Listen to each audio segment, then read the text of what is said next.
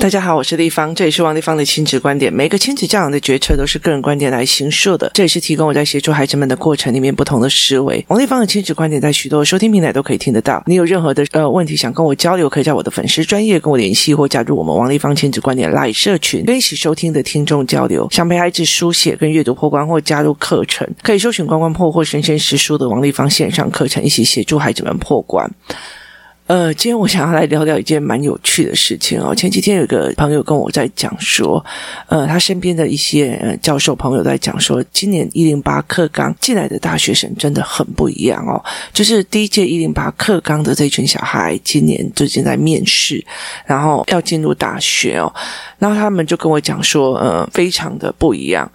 那应该这样讲哈，我最亲的三个孩子都是一零八克刚。呃，我的外甥哦，我就我很疼他的，呃，是一零八克刚今年在考大学的这一群人。我的外甥哦，他是今年一零八克刚在考大学的这一届。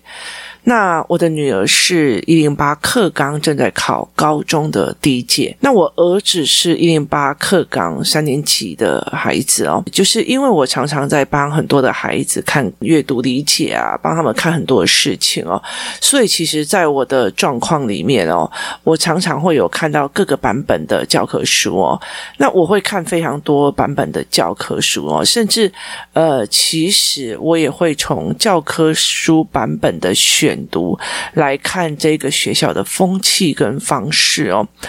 那呃，我儿子这个学校选的一零八课纲的书哦，其实让我真的很喜欢，很想站起来拍拍手的。因为对我来讲，就是等于是这些数学的老师或自然科老师或这些科的老师哦，是呃比较有概念的，所以他们选的版本让我觉得非常的有趣哦。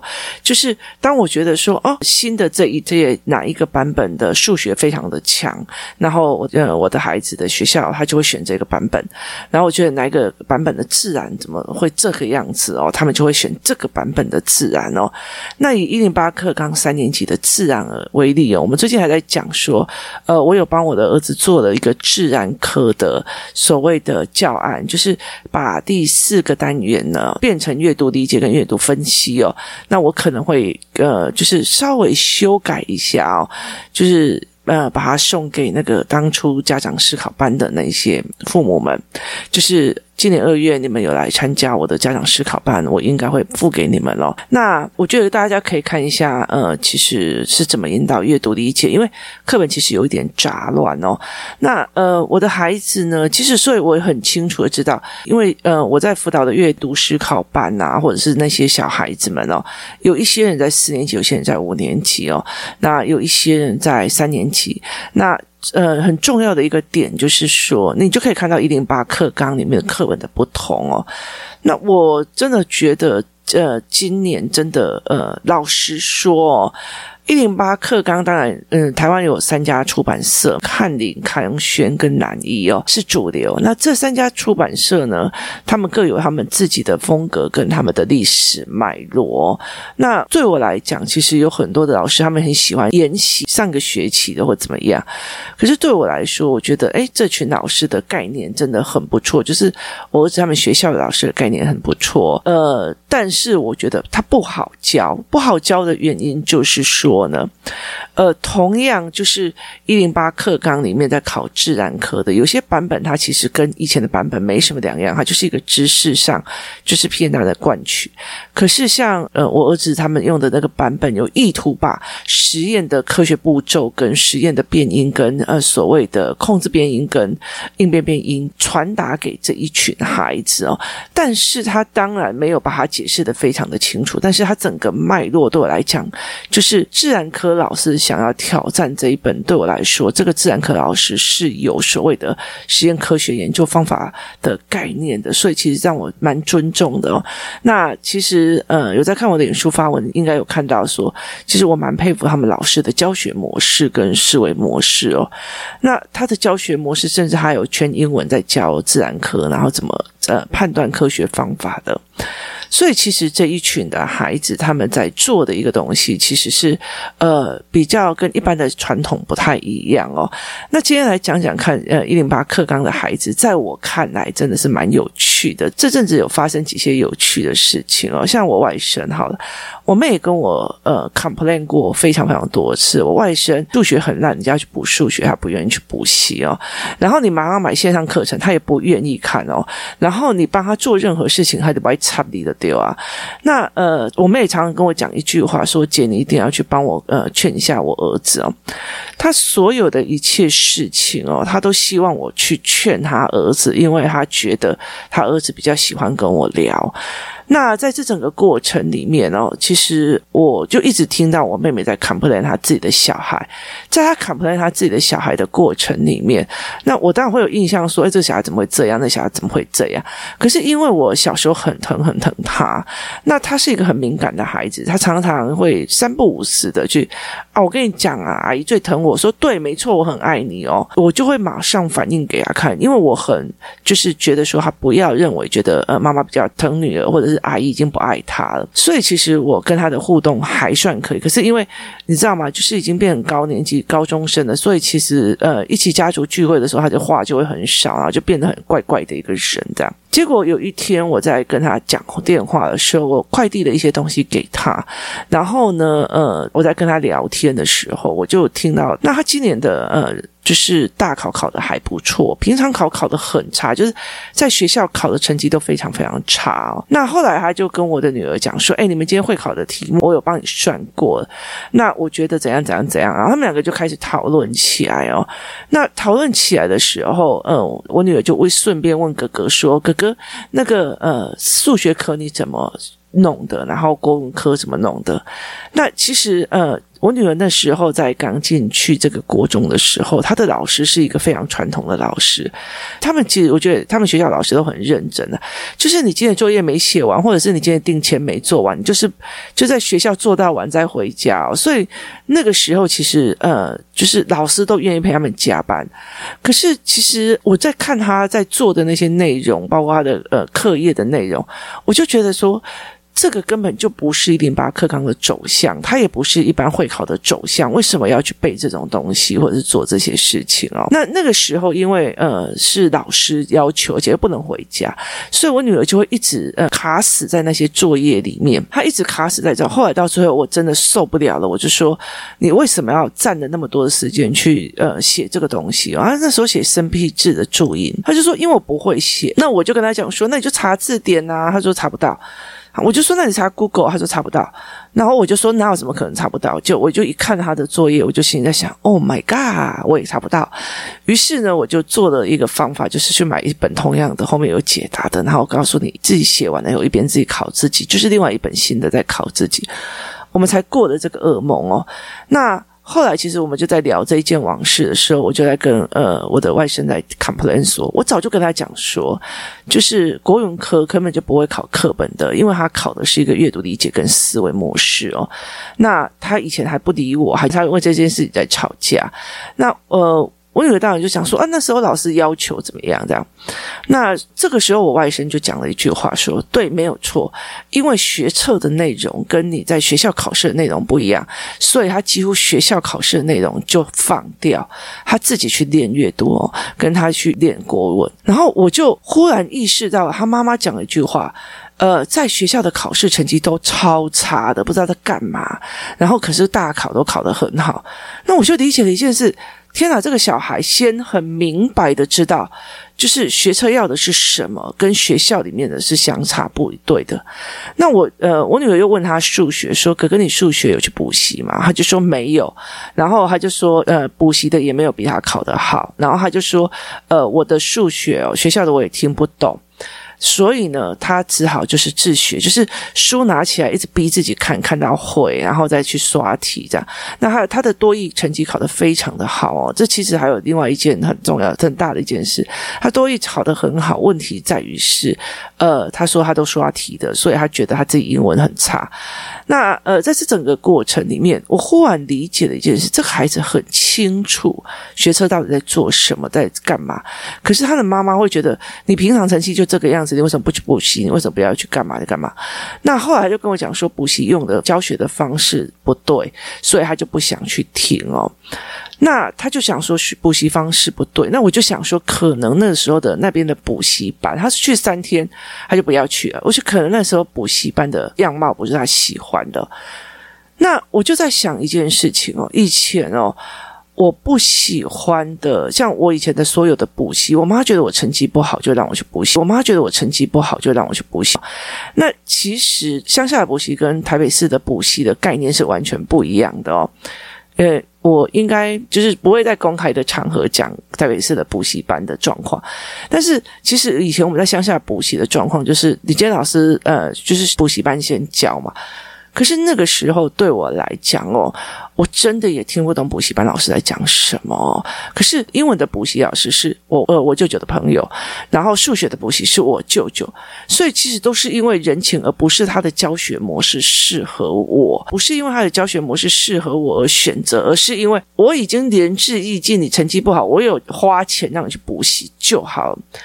那呃，我外甥他就是我我妹妹就给我的外甥就是去补习，然后也帮他付学费了。他去了三堂就不去了，然后买那个所谓的线上课程的，他也不愿意看哦。那后来到最后，他就一直就是母子冲突，就一直在那边，然后就觉得我我真的很烦的，这每次给他什么他都不愿意，这个也不愿意，然后成绩又这么差，我觉得。非常的有既视感，因为我跟我女儿也是这个样子哦。那结果呢？我听他们两个一零八课刚，一个考大学，一个考高中，他们两个在互聊的时候，我就觉得说：“Oh my God！” 就是呢，我们这群妈妈真的是已经落伍了。为什么会讲这一句话？就是为什么会已经落伍的这一句话？就是这个一零八课纲的孩子，就是考大学这个非常清楚的脉络在哪里。可是妈妈还是像以前那样子，觉得你平常成绩不好啊，你就是去补习，你就去怎样，你怎样。可是对那个男孩来讲，这个补习的内容是传统式的叫你背的，他根本就不知道导入的原则、原理跟逻辑跟脉络是什么，所以他就不愿意去了。那我就会觉得说，以前我在补习的过程里面呢，我就是。我妈妈竟然给我有补习的，我还考这么差，我从来没有去怀疑过补习老师所使用的方法是不是真的是适合我的，因为我其实跟我女儿一样，非常喜欢，非常需要非常多的逻辑的演练推练，我才会知道。你叫只背一段，或者是这背起来就好了，这练到手就好了，这对我来讲是没有办法的，所以我从头到尾都。没有怀疑过这些老师的教学方法不对，我从头到尾就只是认为。我妈都已经让我去补习，我怎么还可以考那么差？我我的呃数学老师都叫我这样教的，为什么我还就不会？为什么别人补习就可以考得很好？为什么我补习就不行？所以其实那时候我有非常非常大的疑惑感。可是在这两个小孩身上，我就觉得天哪，他们在讲什么？然后呢，呃，他们就讲了很多学科的问题，然后包括问题哦，因为那些那两个就是孩子们在视讯哦，因为那哥哥跟我们，因为我们在住的很。很远，然后因为大家都在确诊后的修复期哦，就是已经确诊了，然后烧完了，然后呃修复期啊，然后因为我们两家很少见面哦，一个在台北，一个在桃园，所以我们就要用视讯。那他因为他妈妈不在，所以他就非常开心的把所有他的策略、他的方式，包括他思维的模式，就告诉我们。所以他其实是有选择性放掉学校的那一部分，专攻在学测上，而且专攻在学测的逻辑。级上，那每一科他都产生了他自己的最适合自己的学科逻辑跟思维，所以当他妈妈觉得啊，你就成绩平常成绩不好，你就是只给我补习就干嘛，或者是教他什么方法他不要。那我说非常有既视感的原因是什么？我女儿也是一模一样状况哦。我花了将近六七万帮他买一个线上课程，然后呢，呃，买了线上课程的时候还有讲义，还有干嘛这样子哦？你知道吗？他从头到尾登录进去哦，看那个老师讲课程哦，他只有看五场，他只有看五场。五场看完了以后，那六万块就打水漂了，你知道吗？他就没有再看了。后来，呃，我就一直三不五时就会睡，因为常常会收到东西嘛，我就会念他说啊，怎么都不看这样子啊？你每次成绩又很差，然后呢？呃，后来例如说，我还有另外一科，也是同样一样，而是就是教长配影音课程这样，然后也买给他，然后也都买，他也都完全没有看，完全没有写哦，啊，我就觉得。到底要怎样才好？那呃，他们班有很多的孩子都会去补习，那他就问他说：“诶，你为什么你为什么可以考试考那么好？你怎么样？有没有？”他就说：“我去哪边补，我哪边补，哪边补这样子哦。”然后后来我女儿就说：“啊，那这一题我不会，你教我。”就他教完了之后啊，我女儿就没讲话这样子。可是他整个三年级，他整个国中期间没有，从来没有一次跟我讲他要去补习，他要跟谁一样去哪个地方补习。他就开开心心的上完课，又回来家里面，然后他就自己用自己的方法在读，但是他的成绩都是很差的。但是前提是他读得非常非常的开心哦，他就读得非常非常开心哦。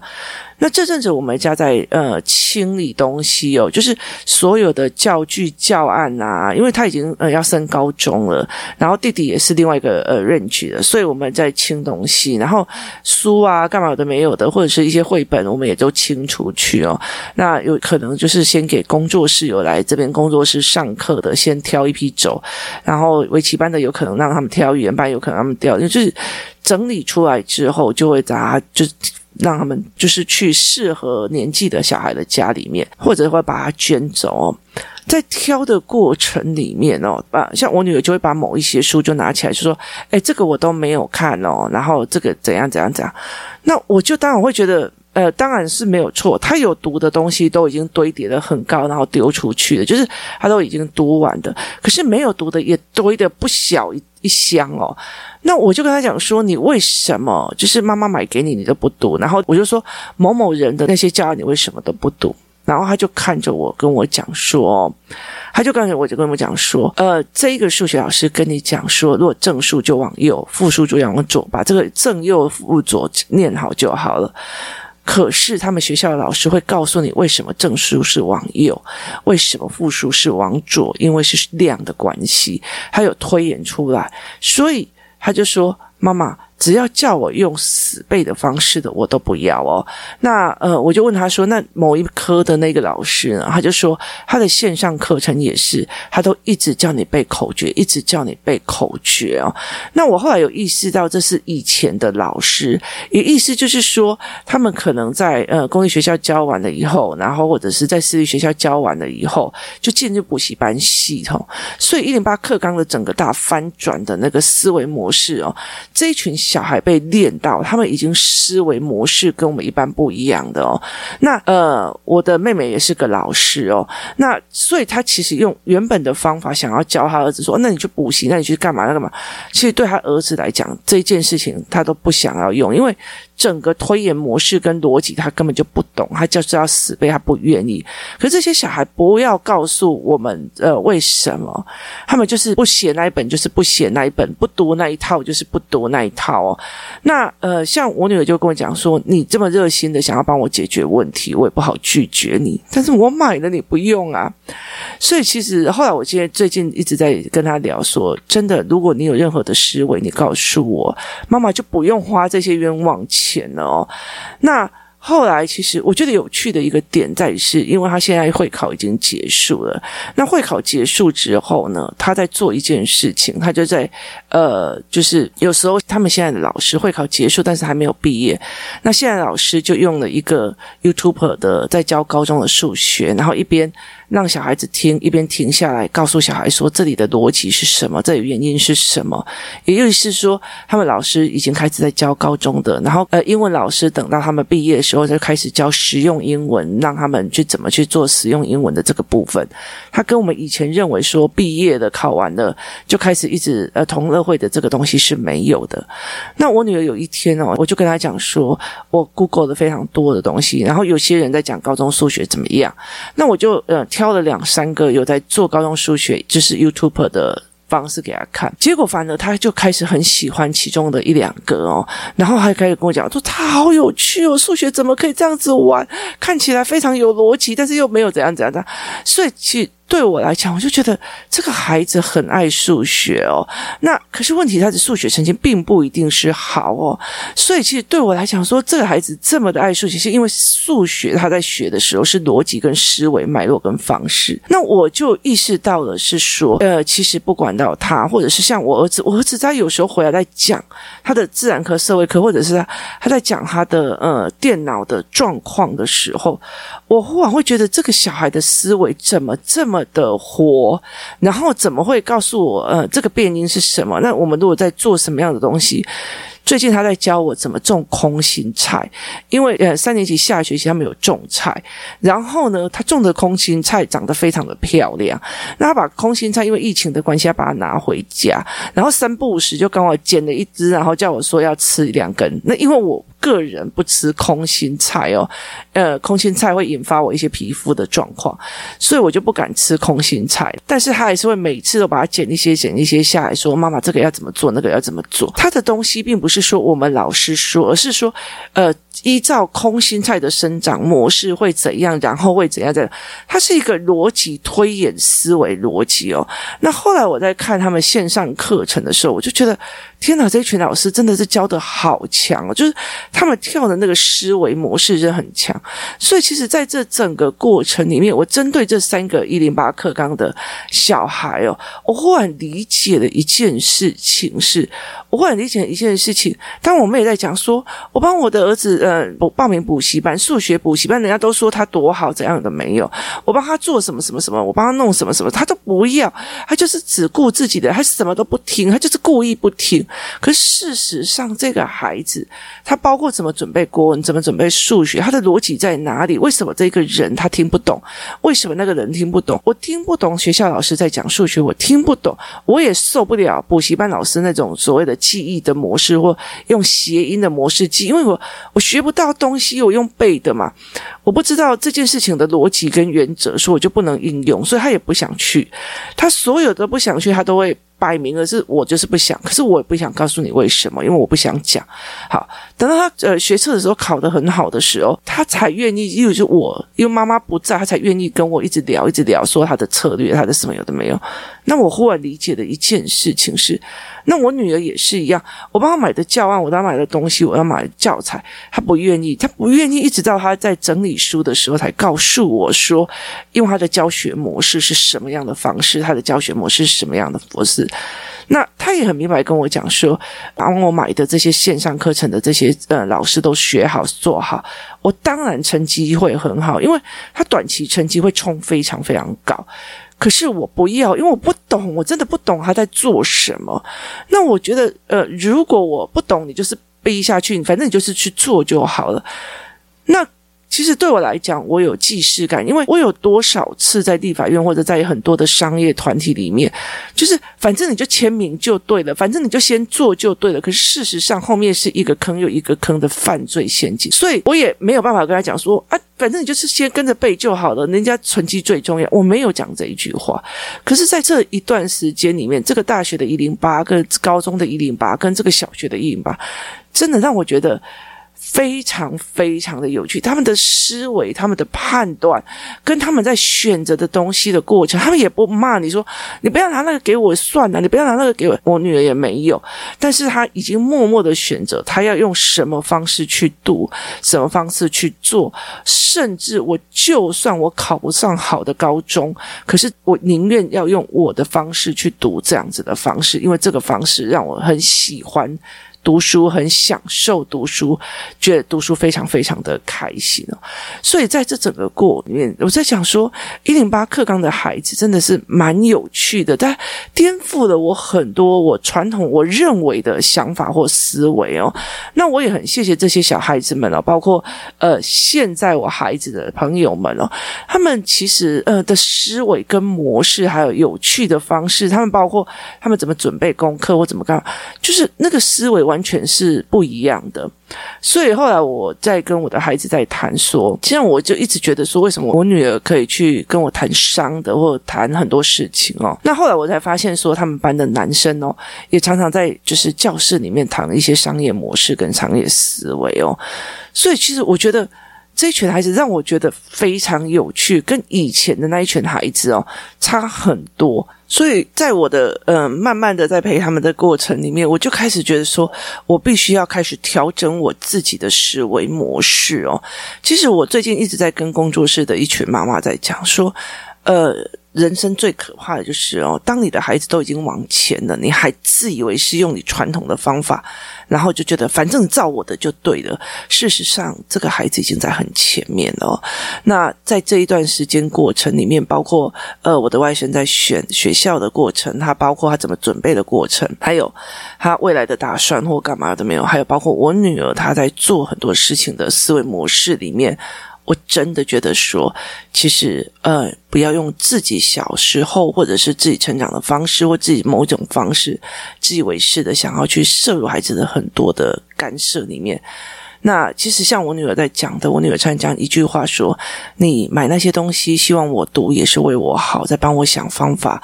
面对我成绩不好的状况里面，你一直在帮我想方法，所以我不好意思告诉你，她讲的其实。”呃，不怎么样哦。